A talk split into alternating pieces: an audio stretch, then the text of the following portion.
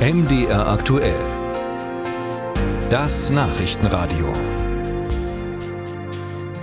Katrin Göring-Eckardt, die Vizepräsidentin des Deutschen Bundestages. Seit dem 10. Juli war sie gut anderthalb Wochen durch Ostdeutschland gereist auf einer Demokratietour, wie sie es nannte.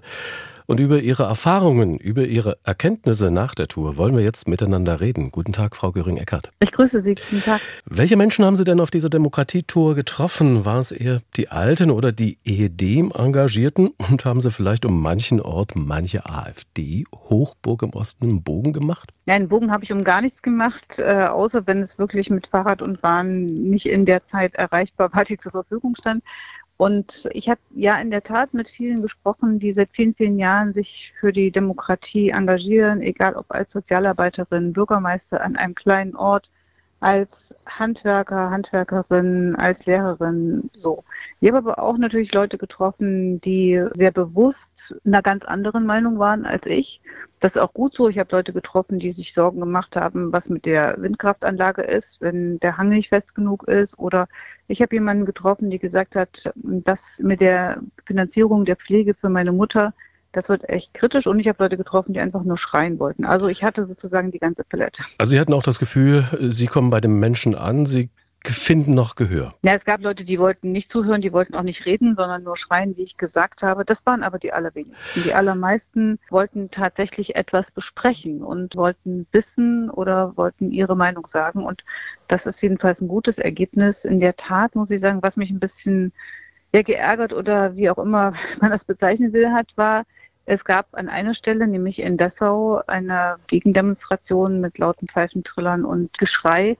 Die hat jedenfalls bundesweit mehr Aufmerksamkeit bekommen als diejenigen, die sich jeden Tag engagieren. Also der Grundtenor ist durchaus positiv bei Ihnen. Hat Sie auch was überrascht bei Ihrer Reise? Ja, in der Tat, das kann ich sagen. Äh, überrascht hat mich auf der einen Seite, wie viele Menschen gesagt haben, es kommt hier sehr darauf an, wie die Unternehmen reagieren. Das ist für den wirtschaftlichen Erfolg natürlich total wichtig. Auf der anderen Seite ist die Frage, kommen überhaupt Fachkräfte dahin, wenn man den Eindruck hat, da ist eine fremdenfeindliche Atmosphäre. Also wie ist es mit den Unternehmen? Und das Zweite, was mich positiv überrascht hat, war, dass viele Leute gesagt haben, doch, wir bleiben dabei, wir machen weiter. Junge Leute, die gesagt haben, hey, wir wollen hier leben, hier in Ostdeutschland. Und selbst wenn wir mal ein paar Jahre woanders gewesen sind zum Studieren oder zum Arbeiten, wir kommen gerne wieder zurück. Und negativ überrascht, wenn ich das auch noch sagen darf, hat mich natürlich oder was heißt überrascht, das kannte ich schon, aber das ist äh, trotzdem massiver geworden, dass Leute gesagt haben, naja, mal gucken, was nächstes Jahr ist. Wenn gewählt wird, ob wir hier bleiben können, wir wissen es noch nicht.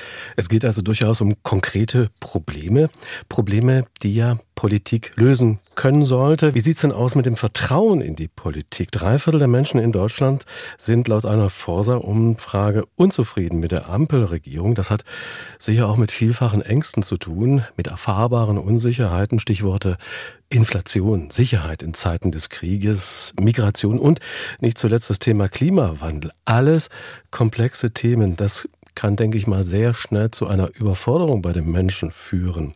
Was haben Sie da bei Ihrer Reise durch Ostdeutschland erlebt? Also tatsächlich, da haben Sie vollkommen recht. Überforderung, überfordert fühlen, überfordert sein, das ist schon Teil dessen, was ich erlebt habe, was ich gehört habe in Zeiten so komplexer aufeinander sich quasi stapelnder Krisen ist es auch überhaupt nicht verwunderlich. Und der Wunsch, dass es dann eine einfache Antwort gibt, der existiert natürlich auch. Und die einfache Antwort, das weiß man natürlich am anderen Ende, die wird es so nicht geben. Aber was mir aufgefallen ist, das Vertrauen in die Politik häufig verbunden ist mit dem Wunsch, dass man doch bitte das Problem, was man jetzt ganz persönlich selber hat, gelöst bekommt und zwar so, wie man es gerne möchte. Das ist natürlich nicht die Aufgabe von Politik. Die Aufgabe von Politik ist, Ausgleich zu schaffen, die Probleme, die Wünsche von verschiedenen Menschengruppen zusammenzulegen.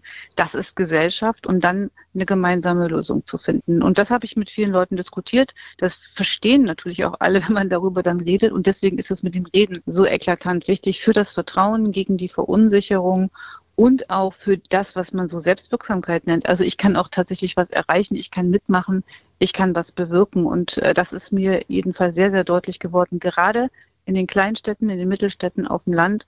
Und da müssen wir Politikerinnen und Politiker auch wirklich deutlich mehr hin. Also so oft wie jemand gesagt hat, danke, dass Sie hier sind, äh, habe ich so gedacht, naja, mache ich ja ganz oft, aber scheinbar ist es eben so, dass der Eindruck entstanden ist, das interessiert Politikerinnen und Politiker deutlich zu wenig. Wie steht es denn um die Lösungskompetenz, die den Grünen zugetraut wird? Naja, natürlich sind wir, was Klimaschutz, die Bewältigung der Klimakrise angeht, diejenigen, denen nach wie vor am meisten Lösungskompetenz zugetraut wird.